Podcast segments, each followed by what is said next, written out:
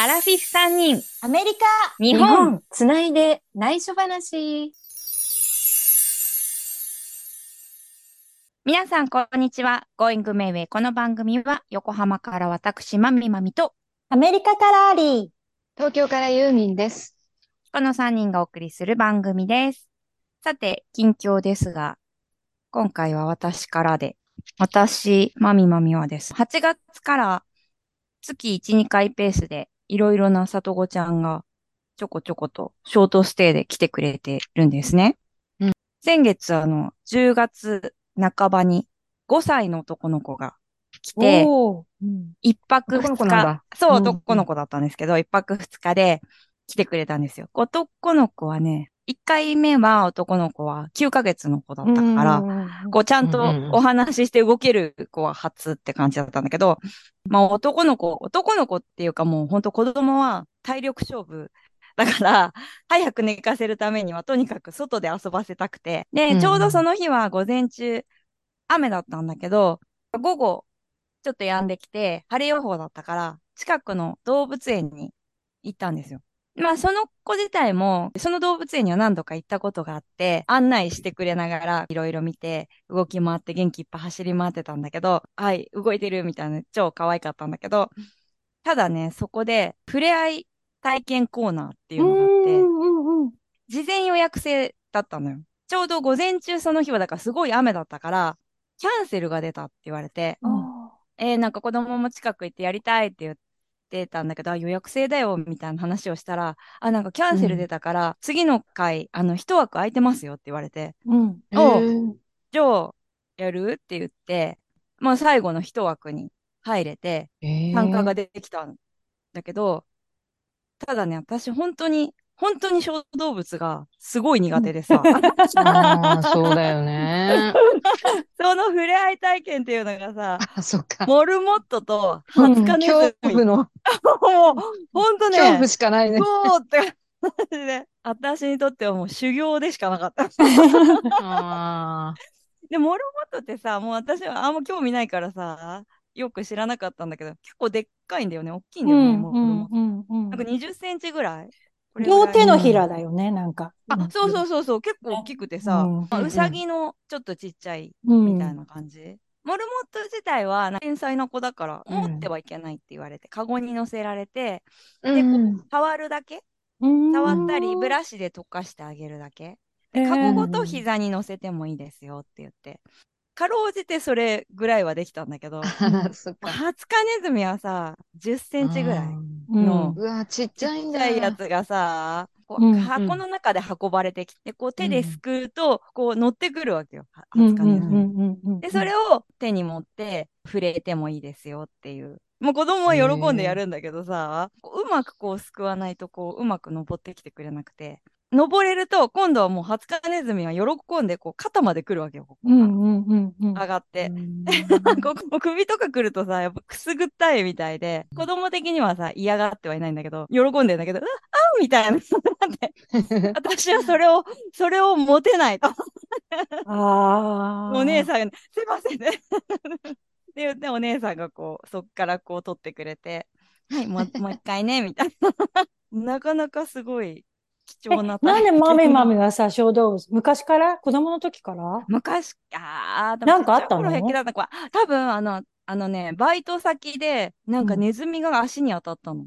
あもうそっから嫌だ。だったの。うん。ああ。じゃあ、幼少の頃は平気だっまあでも好きでもなかった気はする。まあでも飼育係とかやってたから大じ丈夫ゃあ大丈夫だ。うさぎ、うさぎとかは触れてた気がするけど。うんいや、もう今はもうほんとね、なんかまあ子供はね、楽しそうだったからよかったけど、うん。うん。私的にはものすごい大変な経験。そっか。まあだから子供としか行かないところにな行けるようになってちょっと楽しいっちゃあった。あ、そうか。たまには行ってたけど、うんなかなか動物園そんなに頻繁に行かないから、そうだよね。そういうのが。うん私も姪っ子が大きくなっちゃってから行かなくなっちゃった。ちっちゃい時はもうしょっちゅう行ってたけれど。うんうん ねねそうそう。子供としか行かないようなところに行くのはちょっと楽しい。うん。じゃあ、続いて、アリーは。私はね、今日のテーマが教育だから、その時にいっぱい話せるかなと思うんだけど、うん。あ、なんでかって近況はほとんど彼氏のことだからね。あ あ、そっかそっか。あと、子猫を保護して、ここの前回、前々回と里親募集してますって言ってるけど、なかなか里親も見つからないんだけど、でも、SNS に載せたりとか、Amazon のウィッシュリストに餌とか出したりとかしたら、日本もそういう人いるんだろうけど、寄付するとか、募金するっていうのが、本当に日常にうんされてるようなうん感じがすごくするのね。普通のうん街見てても。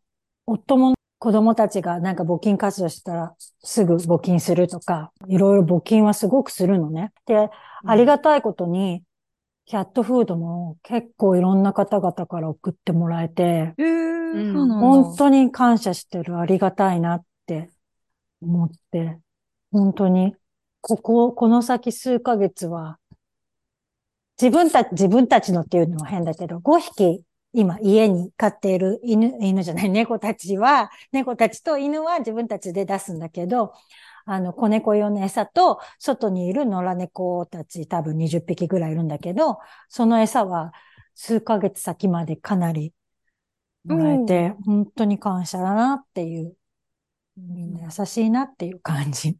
の近況です。最近そういうのはアメリカだけっていうかあの、ね、世界中に広がってるっていうのをすごい感じて、あ、本当？私もね、一箇所、あ、二箇所だけど、時々募金しているペット里親会っていうのがあって、うん。もうなんか、そこはね、やっぱり動画とか写真で、ボランティアの近所の奥さんが、誰々さん、パン屋さんが、とかって言って、こんなことしてくれてます。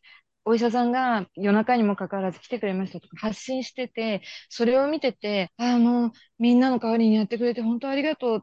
お金でいいなら送りますみたいな。あとは、時々、こういう病気の子のこういう餌が欲しいっていうふうに言ってくれると、えー。結構送ったりとかするのね。うん。で、これ、これだけ集まりましたって写真とかを出してくれて、これでこの子たちの命もつながりましたとか、なんかすごいわかるようにやってくれるから、なんかこのお金どこに行くんだろうっていうような募金って結構今まであったじゃない？そういうんじゃなくて、あ、本当にちゃんとつながってるんだって思わせてくれることが多くて、なんか私も最近安心してこう、なけなしのお金で募金とかできるようになったっていうか、そういうお発信してくれるし、受け入れ先を分かりやすくしてくれるから。ーね、でも発信するのも大変なのよ。本当に。そうそう。あ、でもね、そのペット里親会っていうのはもう一つの NPO じゃないんだけど、も団体みたいになってるから、そういうのやる人がいるんだよね、ちゃんと。うん。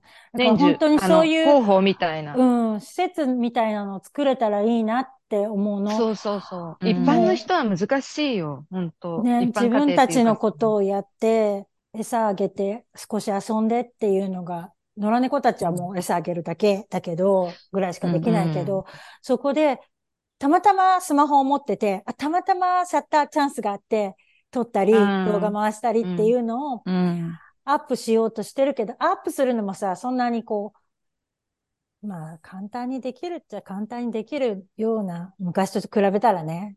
だけど、うーん、やっぱりそうした方が、募金とか、その、寄付みたいな、キャットフードの寄付も集まるのもうんうんわかるから、うん。あげようと思うんだけど、もうん。う、うー夫と私と二人きりだと大変。そりゃそうだよ。だから本当にそういう施設とかを作れて、ボランティアの人たちが餌とかあげたりとか、まあ、あの、そうしたら、もうちょっと、この猫ちゃんたちをこう安全に、お腹も減らずにできるかなっていうのは思ってるけど、うんまあそこまでが。でも今の時点で結構集まったんでしょ？お金じゃなくて餌キャットフード？うん、餌、餌。ううん。でもうんそれは、アリーの発信の力のおかげだと思うよ。あ、夫もやってるからね、きっとね。うんうんううん。ん。え、でも二人でやるって大変だけど、ねやっぱり発信してそれを見てる人が共感してくれて、答えてくれてるんだからさ、うん。全然そんな、うん、頑張ってると思うよ。でも、ほら、リピートしてくれないと、この子たち一回餌あげたら終わりなわけじゃないからさ、うん、今は数ヶ月先まで、とりあえず餌が結構本当にもらえてありがたいなって思うけど、うん。続けていくためには、やっぱ発信し続けないとうんうん。ダメなんだなね、っていうのは続けなきゃいけないのがね。まあ今そは。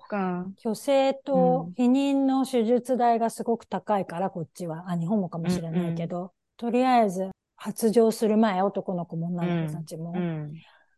なんとかしないとなって。でもそう癒しだけどね、もう本う当ん、可愛いからね。その子たちがね、元気で、わちゃわわちゃやってるのを見ると、うんなんか、もらえるよね。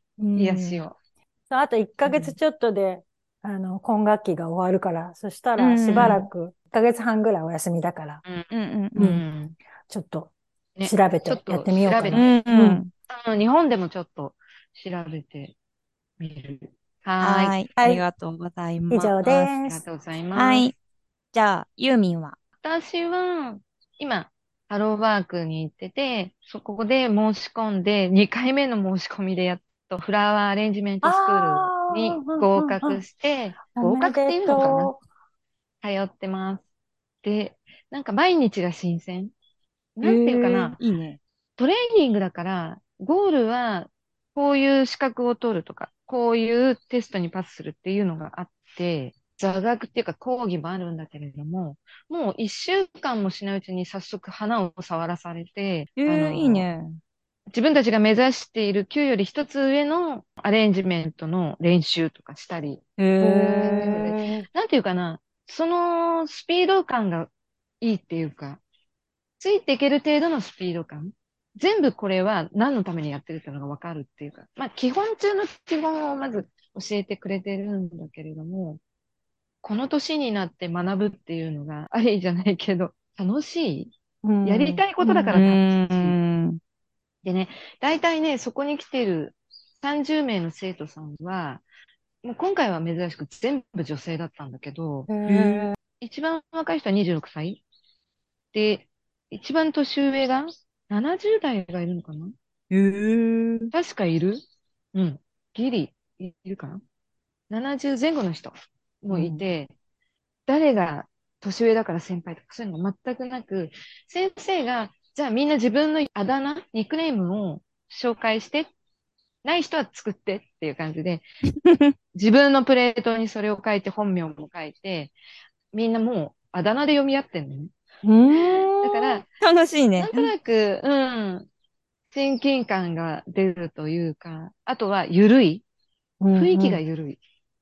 もう蹴落とすとかそういうこともなく、ななんか今聞いたけどよくわかんなかったけど、なんて言ったのって、あ、これはね、みたいな感じで、あ、ねえねえ、ここ長さが違うんじゃないみたいな感じで、もう毎日どの席に座ってもよくて、毎日はじめまして、みたいな人もいるんだけど、もうだんだん名前も顔も分かってきて、特徴も分かってきて、私の場合は、ポッドキャストの名前でユーミンにさせてもらってるんだけど、うんうんうんなんか、紹介の時に、松戸由美さんのこういうので、あと、ポッドキャストやってて、そこではユーミンで名乗っててとかって言ったら、そういうので覚えてくれて、うん、すごく楽しい。毎日、学校行くのが楽しい。あえー、ーいいね。毎日なの？ほぼ毎日、おー。何時間？9時から3時。おー、長いね。結構長いんだね。え、そう？うん。私は発揮せん。今まで発揮やって、みんな仲良くなるよ、この学校出ると。っていう感じで、ええそういうもんなんだと思ってたら、本当にもう仲良くなってて、いいねうー。ん嫌な人が一人もいない。えー、すごいね、そそれれは。いいねうんえそれどれぐらいで通うあとみんな特徴のがある。1月19日まで。3ヶ月。3ヶ月。でやっぱり好きな花だ。花を好きな人に悪い人はいないっていうのを校長も言ってて、もちろんこのゴールはみんな就職すること。うんうんうんうんお花を楽しむとかそういうことじゃなくて、うんうん。これをつなげて、仕事にしてい社く。会に出る。うんうんうん。これをし仕事にしなくてもいい。あここで学び、あの、いわゆるね、社会人の心構えみたいなのも学ぶわけ。あ。ああ。忘れながらなんだけど、マナーとか。うん。うん。で、そういうのも学びながら、花を学びながら卒業していくっていうか。うんで、ちゃんとみんな100%の就職率があるんで。え、100%なの？すごいね。すごいね。パートだったり、契約だったり、そういうのももちろん含めて、正社員も含めて、いろいろ楽しくやってる毎日。まだ楽しい。これからわかんないけど。いいね。もっとね大いいね変なことも出てくるかもしれないけど。うん。うんだから本当に就職するためのスクールだから、趣味でやるアートスクールとは違うところはある。面白いよ。だから本当、いろんな年代の人と同じ目的を持って通えて、緊張としてはそんな感じです。はーい。頑張ってくださうんい。ありがとう。う。卒業できるように頑張る。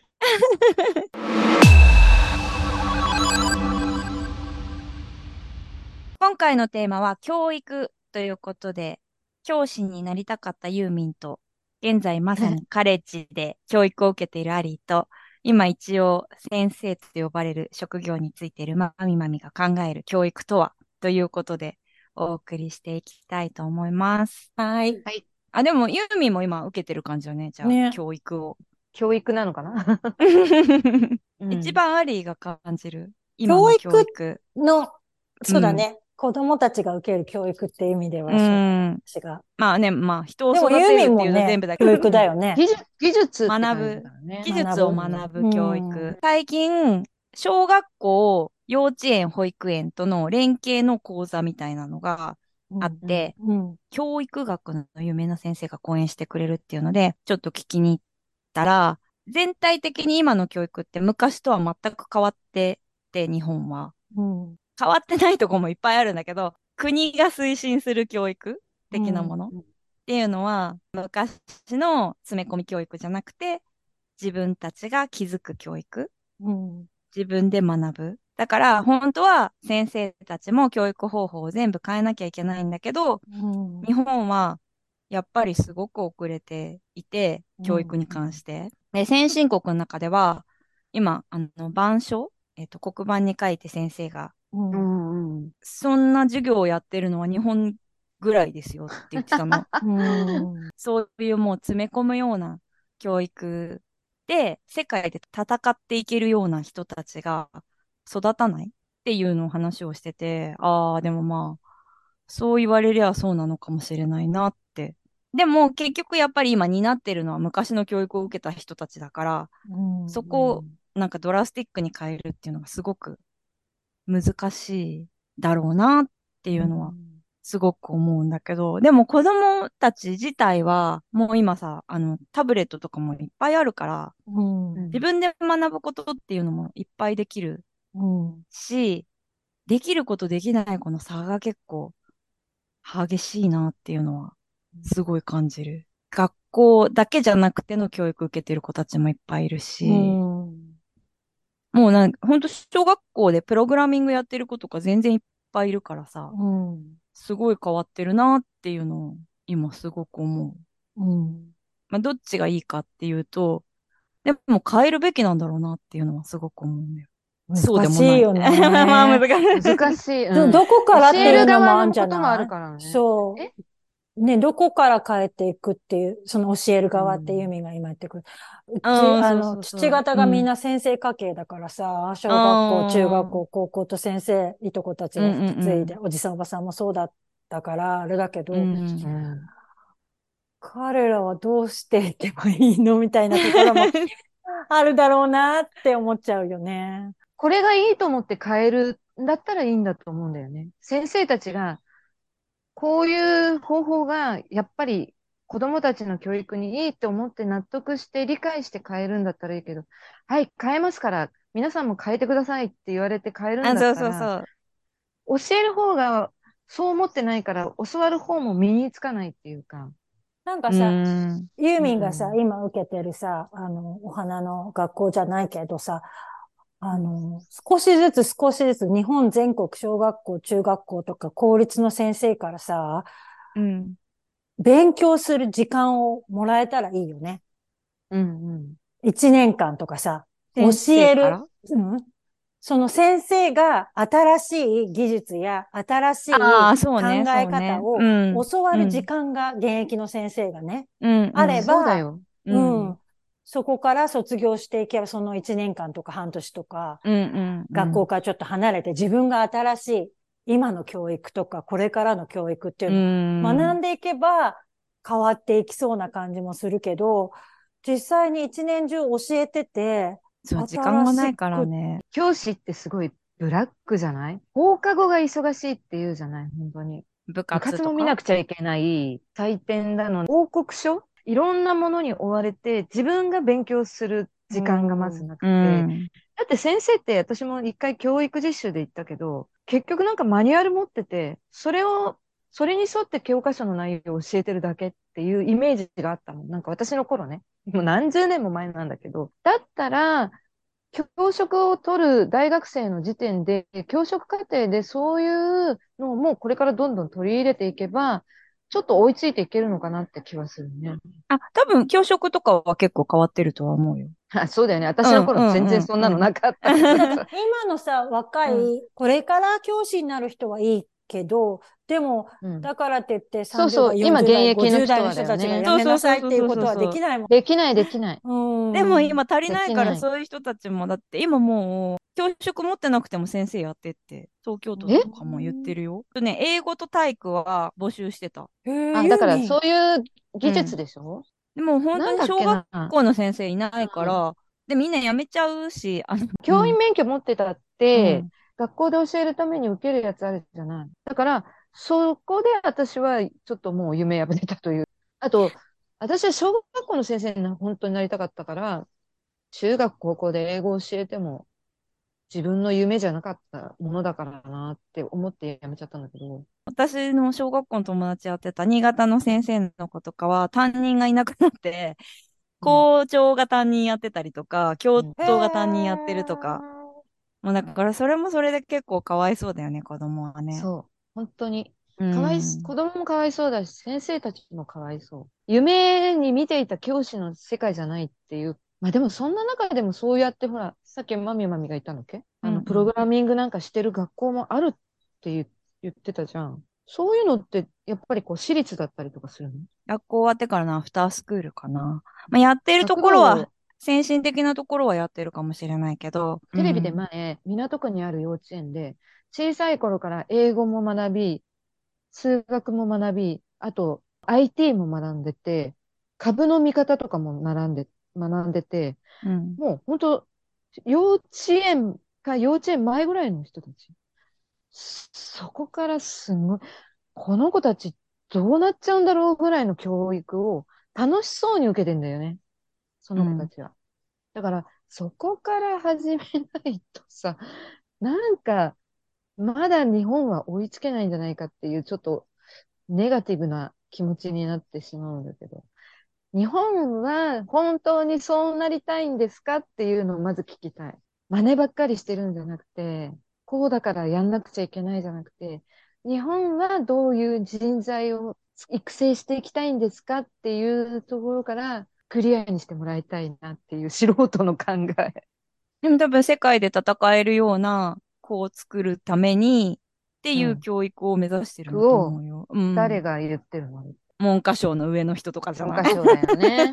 ああいう頭の硬い人たちが言うのはね、現実味がないんだよねって。ゆとり教育だって一瞬バッてなってさ、数年でやめたわけじゃん。失敗だったよね。でもあれでバッてガラって変わったわけじゃん。先生たちは。あのと、うん教科書が？今は今また変わったんだよね、2年。問題集とかも全然、過去のものは全然使えないぐらい変わったって。うん。ちょうど姪っ子が今高校1年生なんだけど、中2から中うんうん3うんに移るときに、先輩のとかは全く使えないとか言って。ああ、そうなんえだ。、ついていける子はいいけど、落ちこぼれる子もまた増えていくんじゃないかって気もしちゃうけど、教育ってなんだろうって思っちゃうよね、本当。学ぶ意欲をそうそうそう。起こさせるそうそうこと。を教えないとそれは前提にあると思う。でもうんそれは結構一番難しいよね。でもさ、教える人が教え方がうまい、面白い教え方ができる。そういう先生じゃなくて、給料を得るためにやってる人とか、他にやることがなかったからやってるとかさ。なんかそういう人を時々聞いたりする。だから、昔私の時代は先生になりたいっていう子が結構友達にも多くて、ね、子供とね、一緒にね、勉強してね、本当夢だよね、みたいなこと言ったりとかしてたんだよ。こんな私たちは。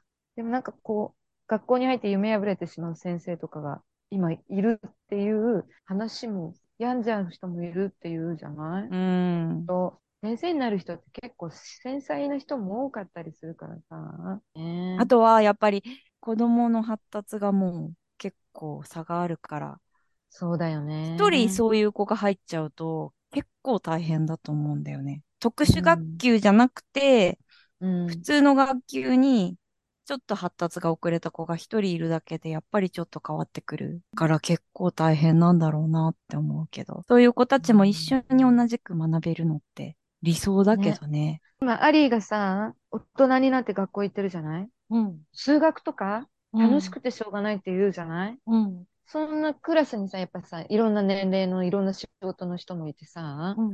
みんな学びたくて来てる学校でしょ？やっぱそういうとこって。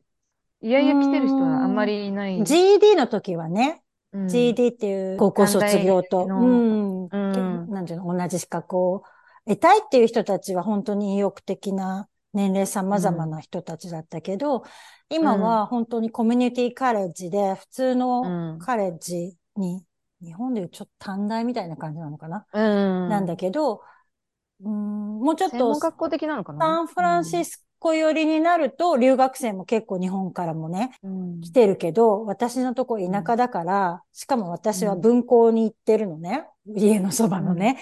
だからちっちゃなところなんだけど、もうね、みんなね、高校卒業したぐらいの子たちばっかりなの。だから10代、うん。20代ほとんどいない感じ。だからうん様々な年齢じゃなくて、本当に高校、あ、卒業して、4年生の大学に行けなかった子たちが来る。それはあの、うんうん学力的。な問題もあるし、経済的な問題もあって、うん低所得の家族の子供たちで頭がいい子たちももちろん来るし、そうじゃない子たちもいるようなクラスに通ってて、そうするとやっぱり意欲がない子もいるよね。うんうん。今ね、スピーチのクラスも取ってるんだけど、スピーチのクラスは出席を必ずしなくちゃいけないクラスじゃないの。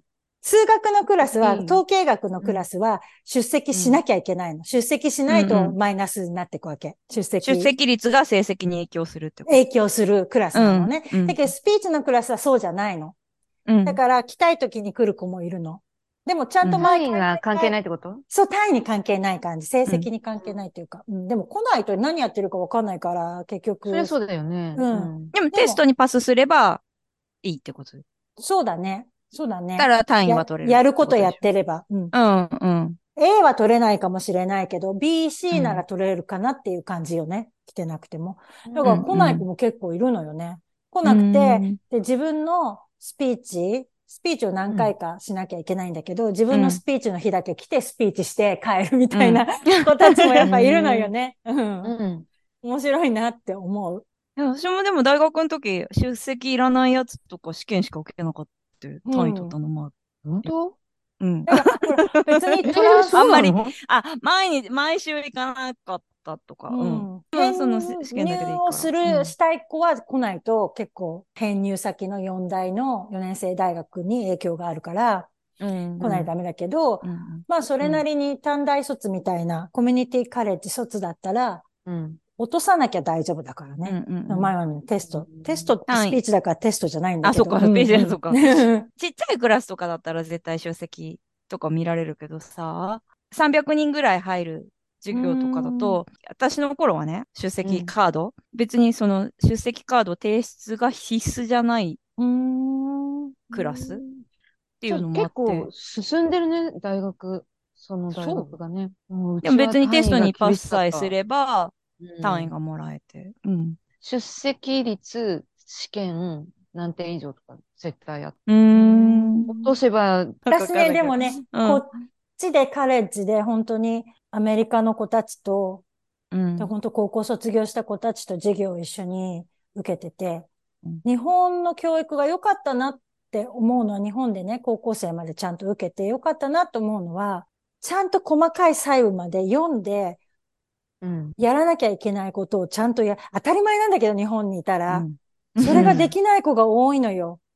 飛ばしちゃうっていうの？なんかこう、うん。説明が先生がしてくれるんだけど、うんそれに沿わないで、勝手にみんなアレンジしちゃったりとかさ、するわけ。例えば、今、スピーチがすごい今、 informative speech なんだ、情報を伝えるスピーチでは、うんお題は、テーマは、bring us joy で、私たちに喜びを持ってきてみたいな感じで、自分が、楽しませてみたいな感じ。そう、うん。自分の喜び、 joyうん。をうん。披露してください。私たちに披露してくださいって言うんだけど、うん。で、も、 informative speech って何でもありだから、説得しなくてもいいから、情報、こういう情報がありますよっていうスピーチならいいんだけど、でも事実に基づかなくちゃいけないね、そうで、 citation っていう学術的な論文みたいなとこからうん。5, 5個スピーチにあったものを引っ張ってきて、それを使ってスピーチするとかなんだけど、その引用文も使わない子たちもいっぱいいるし、使いなさいって言ってるのに、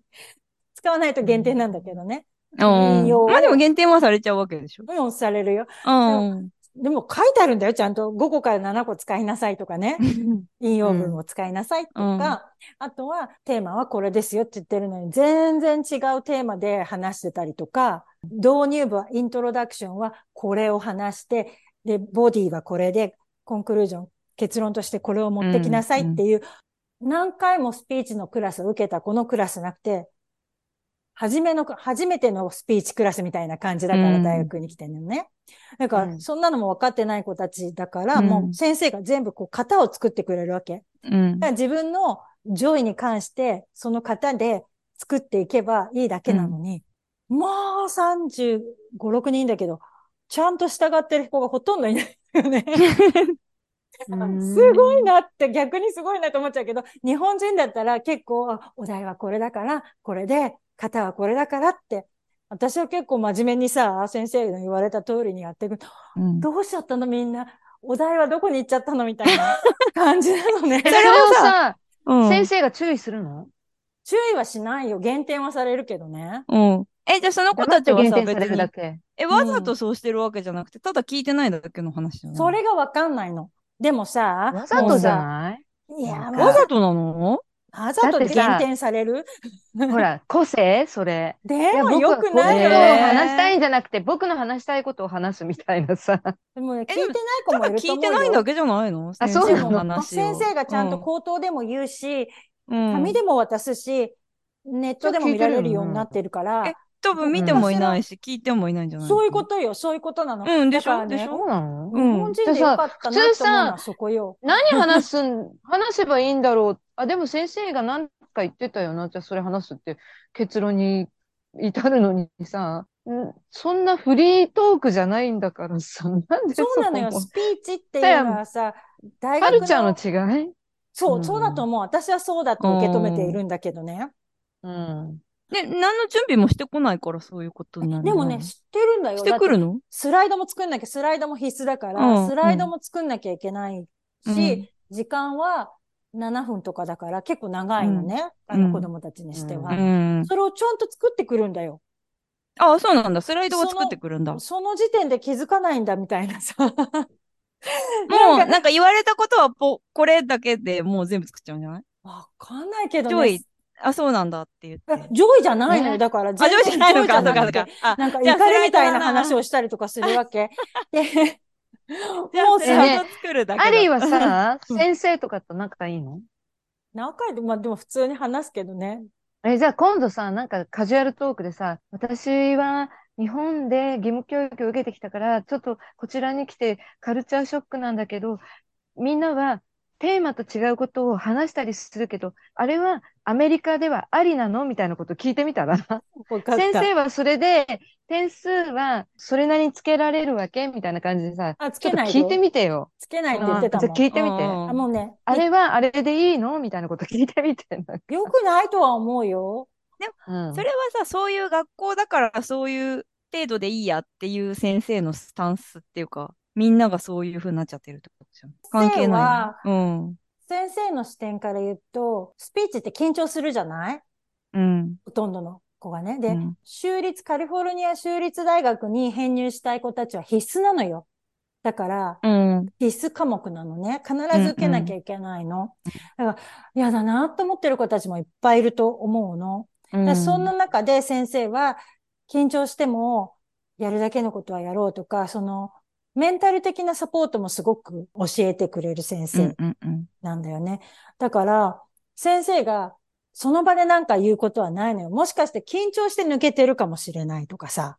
ももしくは、ノンオブマイビジネスなのかもしれないよね。先生にとって。そんなこともそんな感じの先生でもないんだけど、そうそんな冷たくないから。うん、ナレーティブスピーチでお話を作って自分の人生のね、お話をうん一部を切り取ってみたいな、物語を作って話すのがあって、あの、私は、ジャジャが猫を見つけてくれてから猫を好きになって、猫が3匹増えて、コーラが来て、セビーチェが来て、今外の猫にもあげててみたいな、そういうストーリーを作ったわけ。うん。それで最後に、ジャジャありがとうみたいな感じのうね。ん。かわいい。その課題いいは、わ課題だそ。うん課題は、スライドは必須じゃなかったの。だけど、うんみんなに見せたいなと思ったの。3匹の猫がね、片目とか開かない状態で泥だらけで、ジャジャが見つけてきた写真とか、うん。コーラとかセビーチェの写真とか、今野良猫がいっぱいいるっていうのを見せたいなと思って、スライドを使用していいですかって許可を得たの。うんそしたらすごい先生が驚いちゃってて、うん。いいですよ、みたいな感じ なのそね。そんなことまでしてきたのって。それを聞かないんだな、アメリカの子たちはって感じ。やっちゃえみたいな感じなんだろうなって思った。ほら、うん。日本だとさ、あ、それは書いてないから、やっていいかどうか先生に確認しようとか、私は思うんだけど、あ、違うのかないや思う思う。思うでしょ、うん。だってさ、外れたことをしたくないんだよ、日本人は。そうでしょうね、そうだよね。あだからアメリ、カ人は平気なんだよ、きっそう。と。だからね、そこは、それが個性だとか、ふ自由だっていう思う人もいるかもしれないけど、私はこの国に暮らしてて思うのは、日本の教育でいいのはそこ。本当にそこ。ちゃんとこれにみんなと同じことが同できる。じ、みんなと同じじゃなくて、ディレクションに従うっていうの、このやり方、こう、だって仕事だってそうじゃない？仕事がさ、新しく決まりました、この通りやってくださいってさ、自由にやられちゃったらさ、仕事になんないじゃない？うん。だからそこは日本人が信頼されるのはそこだと思うんだよね。うんうん。この、ここをこうやってくださいって言って、そこをちゃんとやるみたいな。うん。うん。そのね、教育はね、素晴らしいと思う。みんな一生はそんなに素晴らしいとは思わないけど、うんうんうん。うん本当にこの、言い換えればね、うん本当そういうところは、あの、日本人の真面目さだよね。そう、ここ、これはこうですよ。だって、スピーチでもさ、目的があってやるんだもん。三つ今メインのスピーチで、その話を作るやつと、自由に喋っていいわけじゃないよってことだよね。情報を伝えるスピーチと、あとは最後は説得する。これはこうだからっていう結論付けて。テーマもすごいうん広域に言ってくれてるのにね。そうなのよ。そうなの。で、そのそ三こまでつ、狭めてないのに。そう。だからなんかこれを色を変えなきゃいけないわけじゃない？それもうんちゃんと先生が説明するし、お題も出すし、自由じゃないから。で、それに沿ってやる。それだけでいいのよ、逆に言うとね。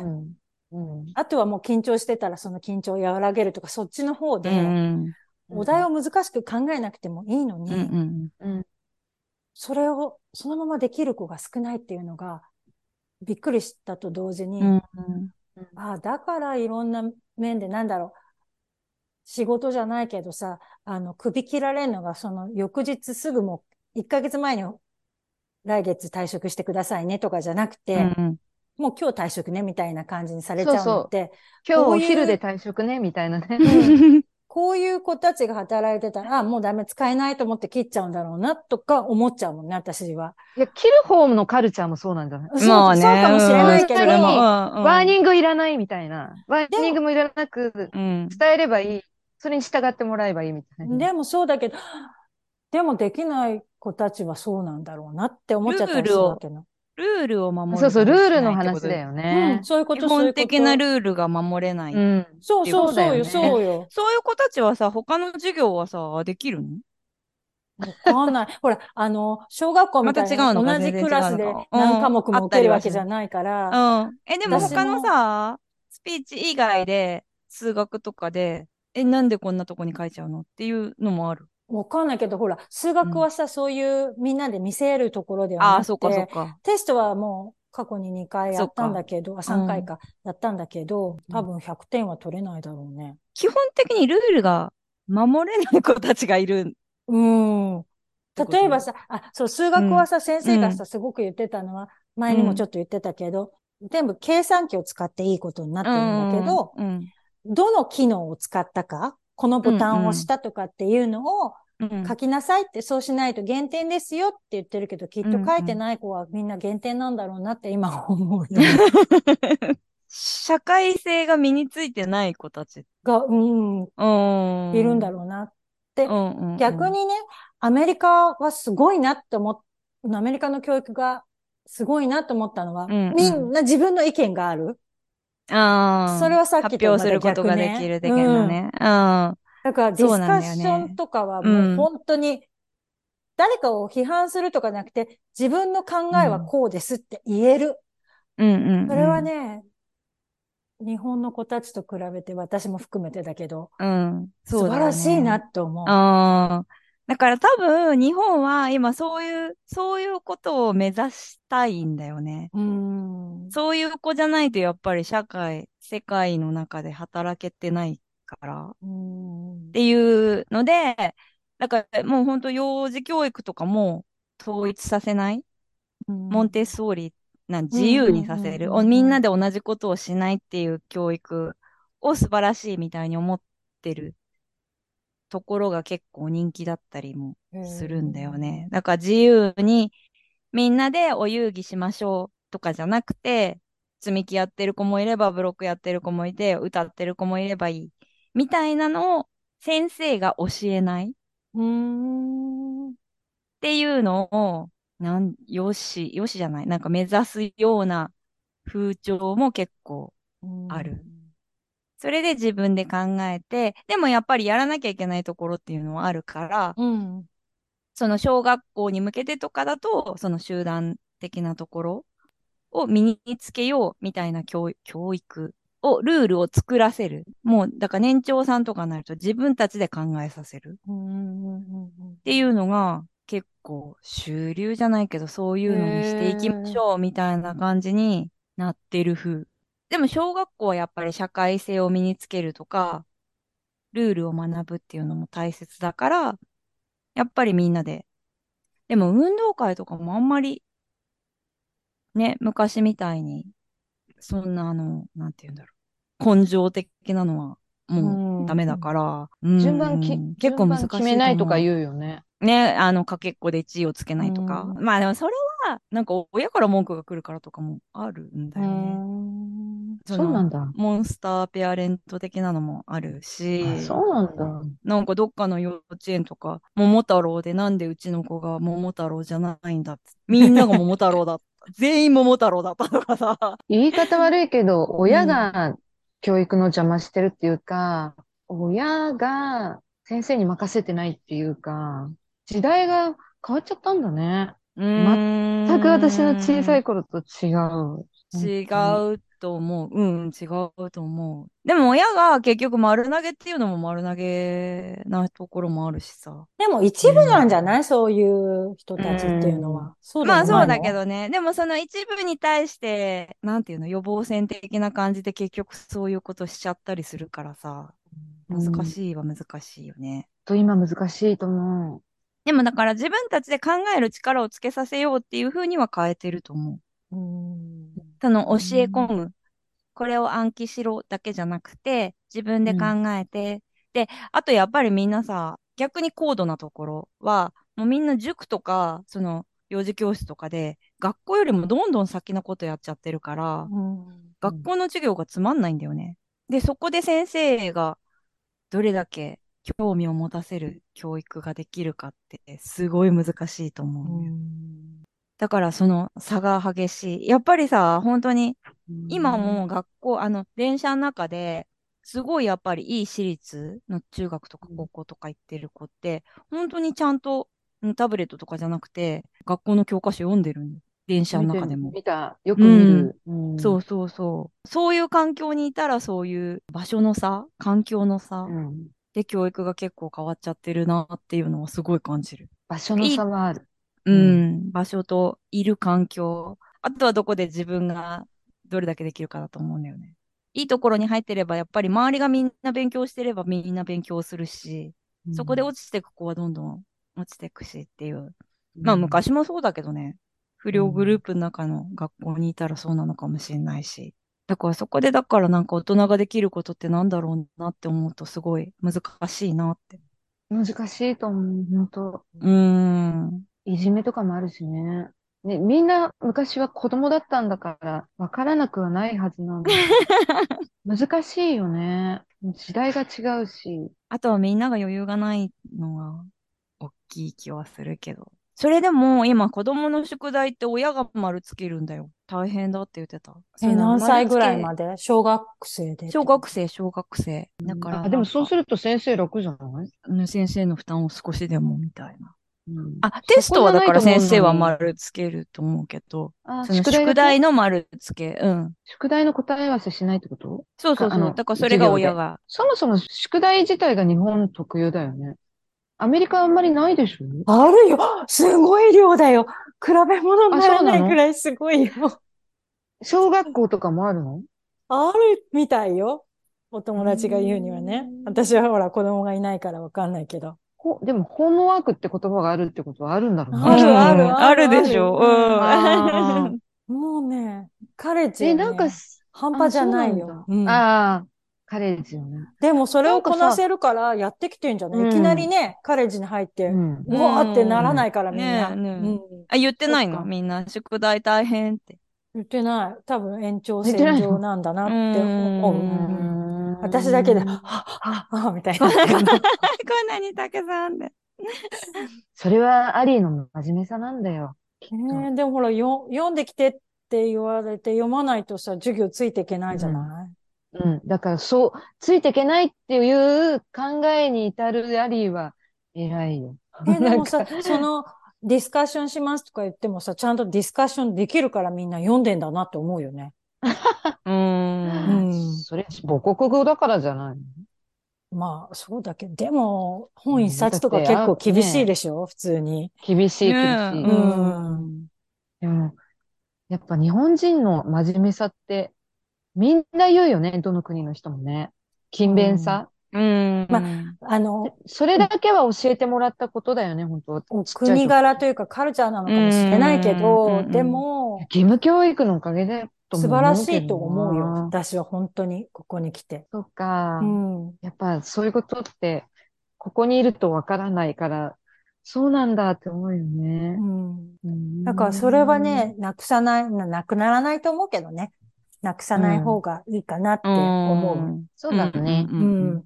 それにプラスして自分の意見を言ったりとか、質問を自分からできるような子たちをいっぱい育てていったら最強かなって思う。まあね、自分で考えられそうだねる子。うん。ういん。や、私はあんまりこうもう10代でも20代でもないから、自分の意見を言おうと思っても、なかなか私がどう思って何を言いたいのかっていうのが難しいんだなって思うもんね。言おうと思っても、なんだろう、訓練されてないから、あうん。ただほら、いいと思いますとか違うと思いますなら言えるけど、あ。うんうん。これに関して、うんこれがこうで論理立てて言うのって、やっぱちょっと練習というか、訓練みたいな必要なのかなと思ったりもする。ディスカッションっていう授業があんまなかったよね。そうでしょ、今ね日本ってないじゃない？そうんディベートの授業とかもさ。うんうんそれで、なんかそれを増やそうってなって結局さ、でも私の高校の頃からそのディスカッションは必要ですよみたいな倫理の先生が言ってて、うん。高校も30年前ぐらい。結局未だにみんなしてないよね。そうなの。あの、うん。小学校とかでもさ、その自分の意見を言うとか、うんディベートまでいかなくても、話し合いの場ですごくあなたはどう思いますかっていううのをん。やるみたいなのね、お友達が話したと。うんあ、そうなんだ。で、そういう子たちとさ、お友達の子供と話しててもさ、うん私にいっぱい質問もしてくるし、日本はどうなのとか、ここに来てどうとか、自分が感じて聞きたいことをすごく聞いてくるのね。うん。面白いな。まあ、その子の性格もあると思うんだけうど、んうん。でも、私の姪っ子だけじゃなくて、私の友達の子供とかに英語を教えてて、夫がなんか質問あるって聞いても、誰も言わないもんね。ないです。ない、みたいな。いっつもない。いっつもない。だから夫は逆にびっくりしちゃって、質問ないんだとか言って。何質問していいかがわかんないのね。そういうことなのよ。でもほら、うんそれをさ、教育でこっちはやってるのよ。うん。質問するっていうことをうんね。だからそれが違うなって思う。だから、ねそこを考え方の違い。うんうん自分では、何を感じ、今何を感じてるか、うんうん何を聞きたいかっていうのをいつもいつもこう考えさせられるような感じうんうんなんだなって思う。それが日本人ができたら最強だろうなって思ったりする。うん。それができないと、でも仕事とかでもそうだよね。結局。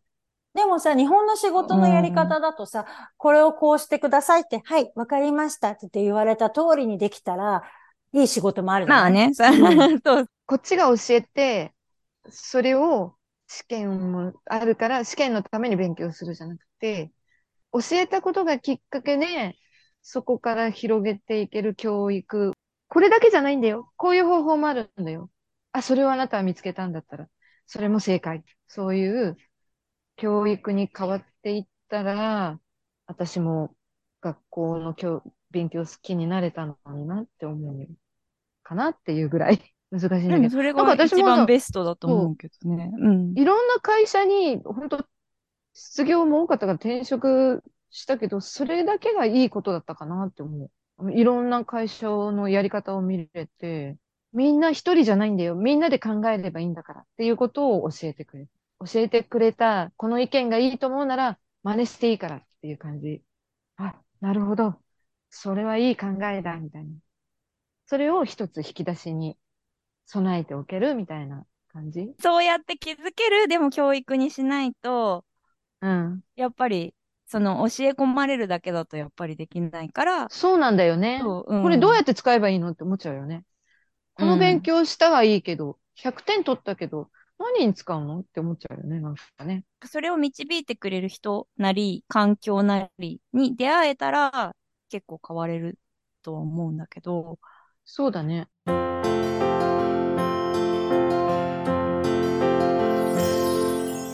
エンディングの時間となりました。教育かなり盛り上がったので、引き続きパート2お楽しみにしていただきたいと思います。